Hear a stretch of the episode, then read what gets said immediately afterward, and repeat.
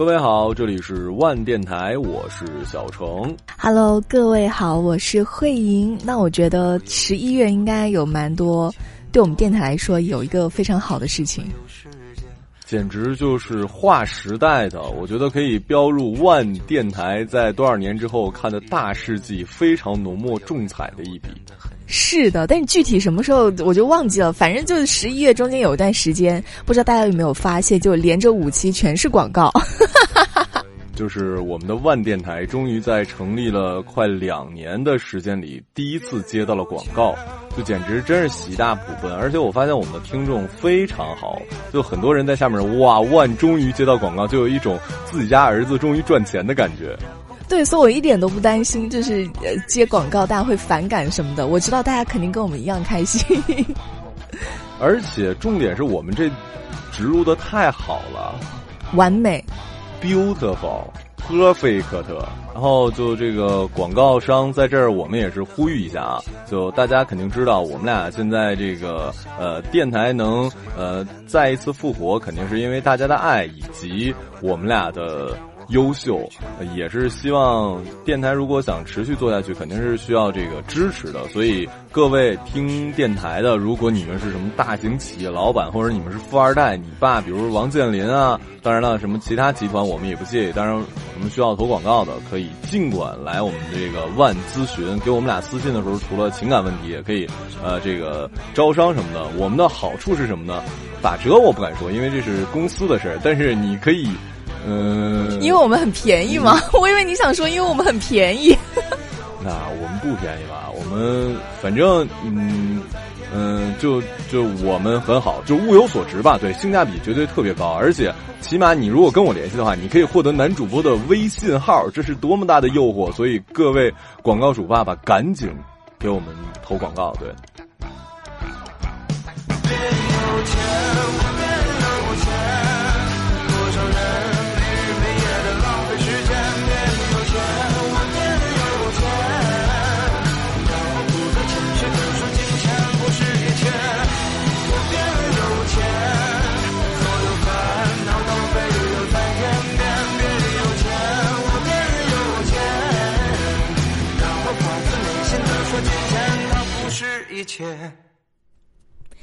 十一月二十七号，很多人都被这条悲痛的消息震惊了。三十五岁的演员高以翔凌晨在录制跑步节目的时候突然倒地，心源性猝死。二零一七年有一份数据表明，我国每年有五十四万人心源性猝死，其中百分之四十三是十八到三十九岁的年轻人，这个数字远大于每年的自杀人数，但它引起的注意却远远小于后者。除了少数名人或者身边的人猝死，更多的死亡发生的是悄无声息的。是的，像猝死这样的情况呢，主要是发生在精神紧张、情绪波动大、体力透支等等人群。那根据这个医生来说啊，这个工作压力大的白领、黑白颠倒的夜班的人群、网商和网店的店主等群体，都应该特别的注意到心血管疾病的预防和筛查。而且呢，他没有办法预防，所以平时更需要多多的珍惜自己。哎，你有看到关于这个高以翔的新闻吗？呃，有。然后在这儿就真的，呃，我说实话，对这个男明星没什么太大的概念。有，他有个电视剧还蛮火的，叫什么王沥川。真的就还蛮震惊的，因为印象当中他一直是一个常常年搞锻炼的人，然后突然出现这样的情况。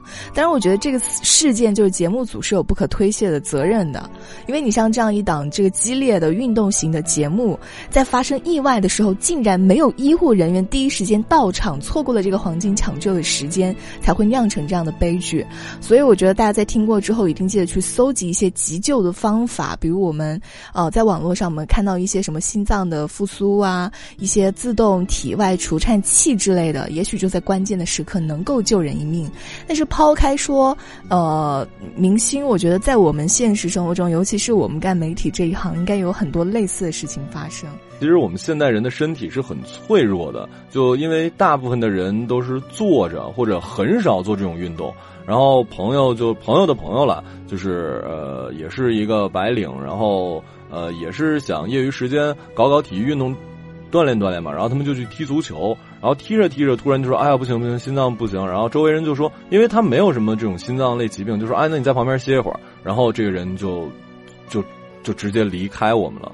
就这种事情真的在你身边，就真的很可怕，对。”哦，对，确实，我说起来有太多类似的事情了。比如我之前有个朋友，他是在那个会计事务所嘛，他为什么辞职呢？就是因为他们事务所的一个女孩因为长期的加班熬夜而猝死，所以他就立马的辞职了。所以真的，我们要好好的珍惜到我们的生命。那同时，就像我刚刚说的，就是要去熟悉，要非常的熟悉这种一些急救的方法。包括我觉得在以后的课程当中，这些都要列为这种小学生、初中生、高。高中生、大学生一些必学的、必备的一些必修课，在关键的时候就能够救人一命。愿我会揸火箭带你到天空去，在太空中两人住，活到一千岁都一般心醉，有你在身边多乐趣，共你双双对，好得戚好得意。地冧天崩多閒事，就算翻風雨，只需睇到你，似見陽光千萬里。有了你開心啲，乜都稱心滿意，鹹魚白菜也好好味。我與你永共聚，分分鐘需要你，你似是陽光空氣。扮靓啲皆因你，癫癫地皆因你，为你甘心作傻事，扮下声声叫，睇到乜都笑，有你在身边多乐趣。若有朝失咗你，花开都不美，愿到荒岛去长住，做个假的你。天天都相，对木头公仔做戏。有了你开心啲，乜都称心满意，咸鱼白菜也好好味。我与你永共聚，分分钟需要你，你似是阳光空。福建莆田南日岛是我国著名的鲍鱼主产区，眼下呢正是当地鲍鱼收获的季节。去年南日鲍鱼行情比较好，十二头鲍收购价格是每斤六十块，广大养殖户赚了不少钱。但是今年一斤十二头的成品鲍鱼卖价是四十块钱，算下来一只也就三块多钱，相当于一颗白菜的价格，这让不少的鲍鱼养殖户是叫苦不迭呀。我感觉什么，在我的印象之中，好像鲍鱼就是两三块钱啊，就是在那种海边城市。你得分，人家写了是十二头鲍，你知道什么叫十？就这个头，你知道是什么意思吗？就个吗？其实不是，其实我也不知道。准确的我不知道了，这个头好像是我忘了是一个什么东西，就是它十二头说明大，你知道吗？就是什么四头豹、八头豹，它这个是一个大概是面积单位，它这个具体是什么头我给忘了。就就，比如说啊，我这是瞎说的，可能说这个头可能是这个呃一厘米大的，它可能是一个什么海产品的一个头的大小，这十二头就说明是有十二个那面积那么大，所以十二头豹的意思是说这个鲍鱼很大，那种小鲍鱼什么珍珠鲍之类，那确实一两块钱。然后。有一段时间去海南生活了一段时间，每天就是吃海鲜，因为那里的海鲜特别便宜，就真的就是两块钱一个，论个卖。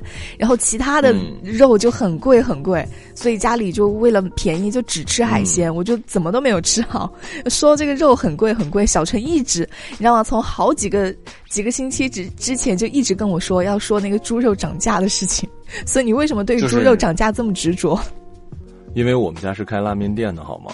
就是这个肉，我们家以前的这个溜呃溜肉呃不是那个锅包肉，对我们家一般就是因为是拉面店，只有一些小炒，什么锅包肉什么的话是卖最开始好像是菜单上写的是二十六还是二十八，但是这个肉涨价之后，你三十五根本都拿不下来，你知道吧？我小姨夫因为我爸做红烧肉做的特别好，我小姨夫特地从这个另外一个城市赶到我们家，就为了吃这个红烧肉。我们四个人的量买肉就花了得有一百多块钱吧，还是一百块钱左右？就这个，因为我其实以前也不懂，因为咱们其实不太会真的去买肉，而且去算这。而且对于我们现在年轻人，不管是买菜买肉什么的，我们不知道它原本应该多少钱。就是他说多少钱称完之后啊，就差不多就买个水果十几块二十块，然后肉也不知道。但是我听我妈说，以前的猪肉可能才十几块钱，然后最高的时候前一段时间猪肉是涨到了，呃，我们这边好像是到四十块钱。啊，你们那儿到四十了，我们这是三十多，然后最近终于又降到二十几了。我们刚才不是说鲍鱼这事儿吗？就我我想说，那个我那时候去北海的时候，就是那个过，哎，一说这个我又想起一个，稍微查一下啊，就是北海是在那个桂林。就是啊，不不是桂桂林，广西省对，应该是广西省。然后桂林的那个地方明明是在我们南面，为什么叫北海？其实我一直是一个那个很奇怪的事，你知道吗？它叫北海，但是它在南面。然后我去到那儿之后，我的天！我真是人生第一次觉得这个海鲜好吃，鲍鱼倒也不是很贵，大概是八块钱一个，就那个大小，我不知道是不是，肯定不是十二头了，但也不小。然后那个就那儿的皮皮虾，简直对于我们东北人，尤其是吉林省或者呃黑龙江省，因为辽宁可能挨着海，还能好一点，有大连什么的。然后我们是没吃过什么海鲜，皮皮虾都是那种下火锅的那个，那不大点，根本没有人会吃那个肉，因为没有肉。但是我去北海，真的推荐大家去北海啊！我的天。就是那个肉，就是有大拇手指头那么粗，而且里面是带籽带膏的。我的天，简直太好吃了！后来那几天，我就是天天只吃那个皮皮虾。哎，说到吃海鲜，我突然想到，是不是你啊？我们一起去吃烧烤的时候，你吃那个什么烤的各种棒，上面不是会放一些蒜什么之类的吗？你从来都不吃上面的那个蒜，你都会把那个蒜剥开，只吃那个肉，是你吗？呃，你应该是另外一个男生，并不是我，谢谢。哦，对不起，记记差了，对不起，不好意思。哎呀，真行。八月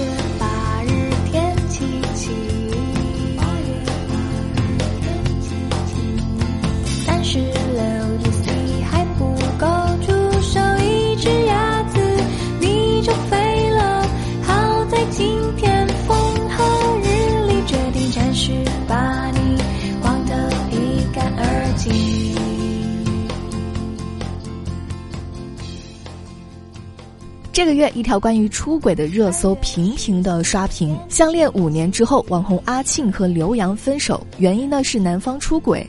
于是，这个网友们纷纷谴责起了男方和小三。联想到过去发生的出轨的事件，向那些冠以“爱上森林大海清新”名号的出轨行为的渣男们发起了群嘲。你有看这个新闻吗？我有看，但是我真的完全不懂这两个人是谁。就他们的出现就很像是有的时候微博会给我推什么快手上什么方丈，就是因为出现太多，我每一次都举报他们，他们还是在给我微博在给我推什么方丈，就是什么留一手。这呃，我不知道是不是叫这个啊，我可能不懂这个。就他们的出现对我来讲就很怪，就是这种新闻真的，我以前认为啊，什么炒绯闻啊，或者说用这种事儿来说这个。呃，让大家关注，我觉得不可能，因为这是一个让自己人设变黑的嘛。但我现在有点发现，就这件事真的可以让更多的人知道你是谁。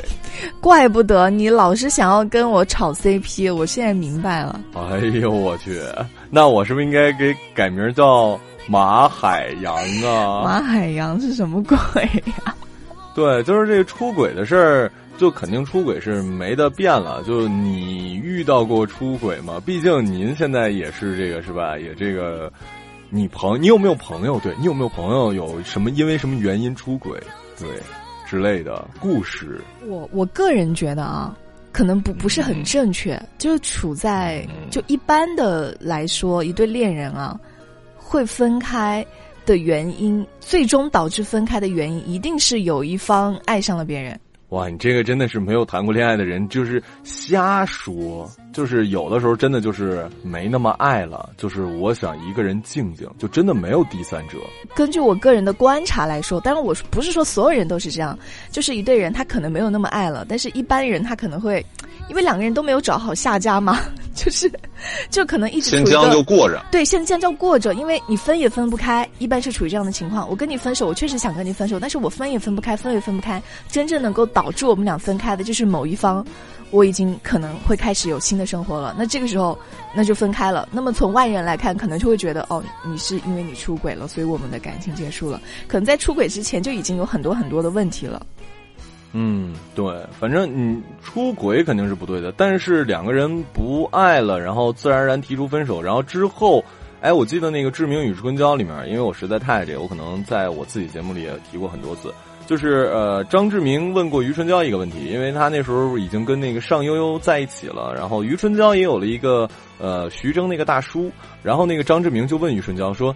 你怎么这么快就谈新的了？然后说我来了这么久，你才来了半年。然后于春娇就问了一个问题，说：“张先生，那你觉得我跟你分手多久之后谈恋爱你才可以接受呢？你觉得，如果你跟你男朋友分手，你觉得分手多久之后他出现新的恋情你是可以接受的？对，他什么时候出现新的恋情我都可以接受。就是今天跟你分手，明天就呃就谈恋爱了，你也可以接受。我没有什么不不能接受的感情中，我觉得感情真的很难评判，你知道吗？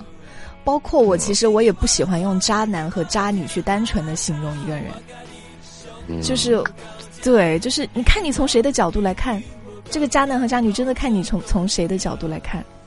如果如果我打个比方，如果一个男生他现在处于一个非常危机的状态，比如说他们家出现了一些事情，然后他自己可能也没有工作，就是这个女方在这个时候跟他分手，你觉得这个女生是一个渣女吗？当然不是，我在我看来，渣男渣女只有一个标准，就是在谈恋爱的时候，在就是谈恋爱脚踏两只船，除了脚踏两只船之外，我觉得都不算渣男渣女。可以吧？我是很难用渣男渣女去单纯形容一个人的。对，就是因为感情的事情太复杂了，你你你很难去去单纯的评判说你你是渣男还是渣女，就是看从谁站在谁谁的角度来看这个问题。而且什么词都是有一个渐渐演变的过程。最开始渣男渣女可能是完全是一个讽刺的词，但现在我觉得啊，有一种趋势，渣男渣女已经趋于像是你是个老实人一样的评价了。就这个最开始老实人一定是一个好的，但是现在如果谁说你就是一老实人，你就会觉得说明你脑脑子不够灵光。现在很多人会自嘲为“哎，我是渣男，我是渣女”，说明什么？就是渣男跟渣女之所以你能渣，说明你是让很多人喜欢你，然后你又渣了别人。就我是这个，说明我有魅力。就当然这是一种自嘲的方法了。在这儿，我跟女主播是坚决。抵制渣男渣女是吗？你是渣男吗？马成，我承认我是很有魅力的。对你不要想了，痴心妄想。虽然我我在这说跟你炒 CP 纯粹是为了火，好吗？虽然你的哎，你不，我真的好生气啊！马小晨至今都不知道我的名字怎么写，我真的好生气。渣男。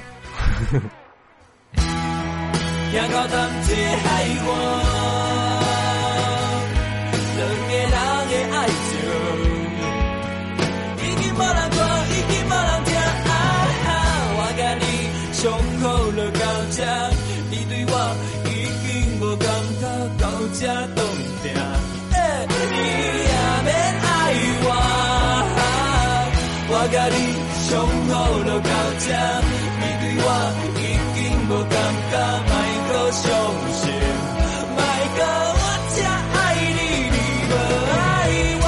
我甲你相好就到这，你对我已经无感觉，到这冻定。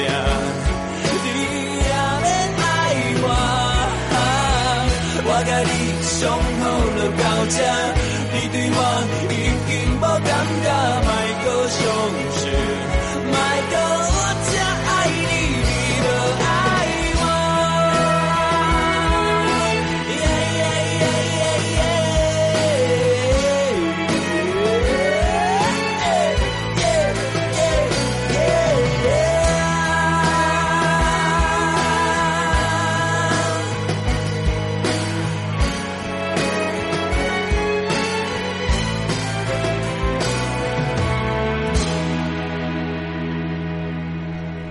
奇葩说在这个月开播了，几乎每一期辩题都能够猛上热搜。本期辩题是该不该介意另一半有灵魂伴侣？哎，你是超级介意，还是说哎好像也无所谓呢？我觉得吧，作为一个水瓶座，我的三观确实是有点跟普普罗大众的不太一样。我是觉得可以有，嗯，为什么？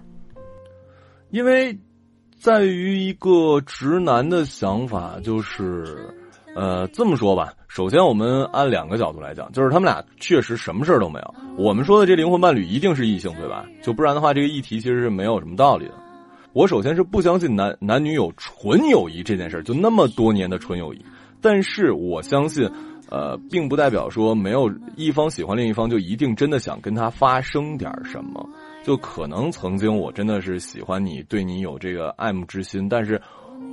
我们毕竟不是说每一个人想那个恨一个人就要去杀了他，就这种真正在行为上、肢体上有愉悦，或者说包括言语上，真的会有一些什么是不可能的。我觉得啊，百分之九十九以上的人都不会的。而在我的思想观念里呢，就是说，只要肉体没有出轨，这个就不存在出轨。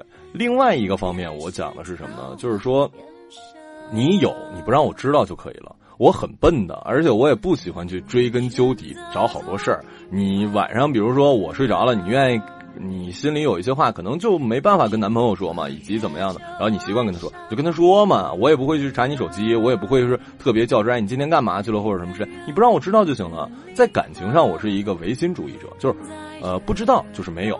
我也不想去探究事情的真相。那你还是介意吗？其实你说了那么多，你还是介意的吗？我不介意啊，就是你有可以，你告诉我都都行啊。就是对方有，你一定不要让你知道。那你就是介意。我不介意别人有啊，我都说了，就是你不让我知道就行了。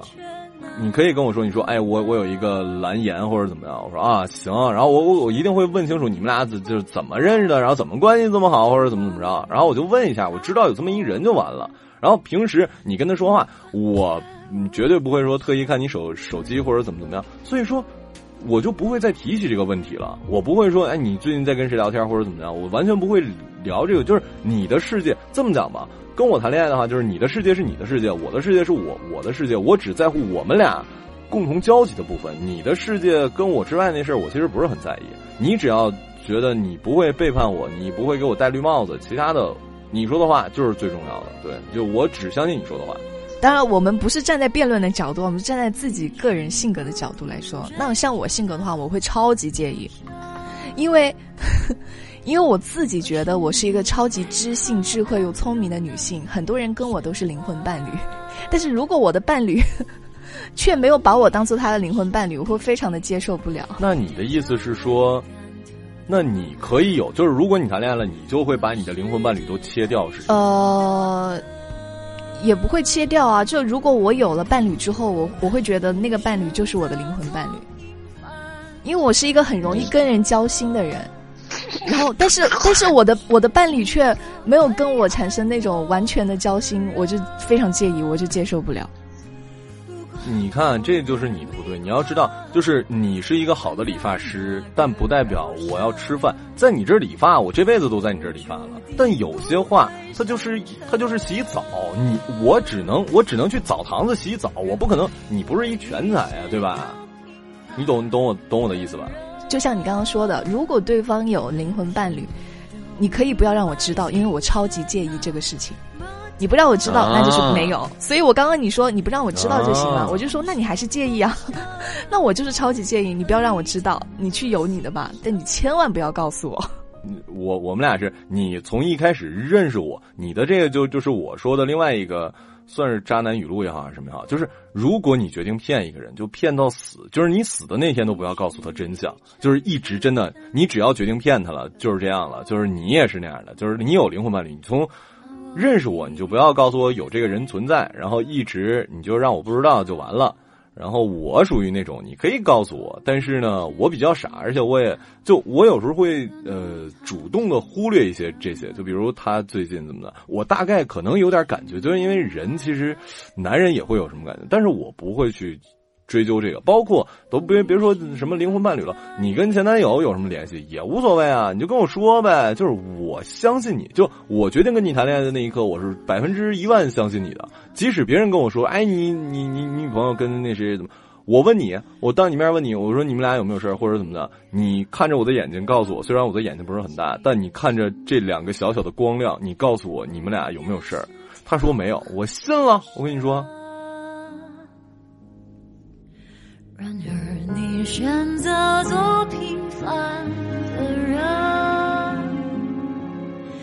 于是我也就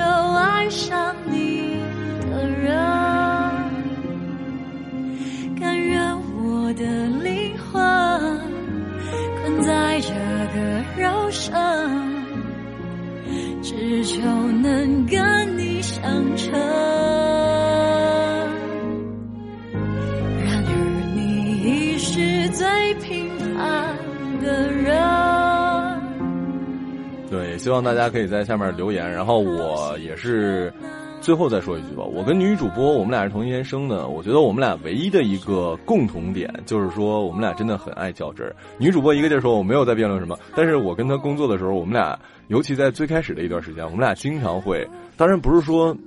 针尖对麦芒，但是明显觉得两个人都有自己的想法，然后他的脸就通红了，你知道吗？这个人很坚持自己的想想法，你知道吧？你脸也通红好吗？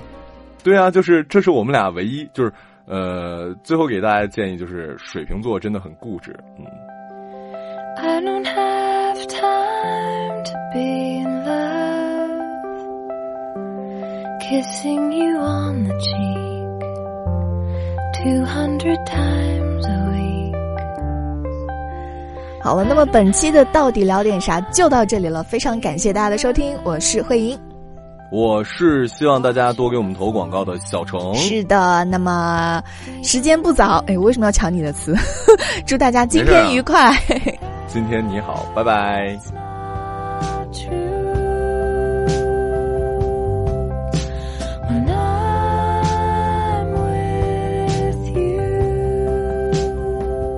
还想还想抢我 slogan，真是！你知道我想 slogan 多费劲啊，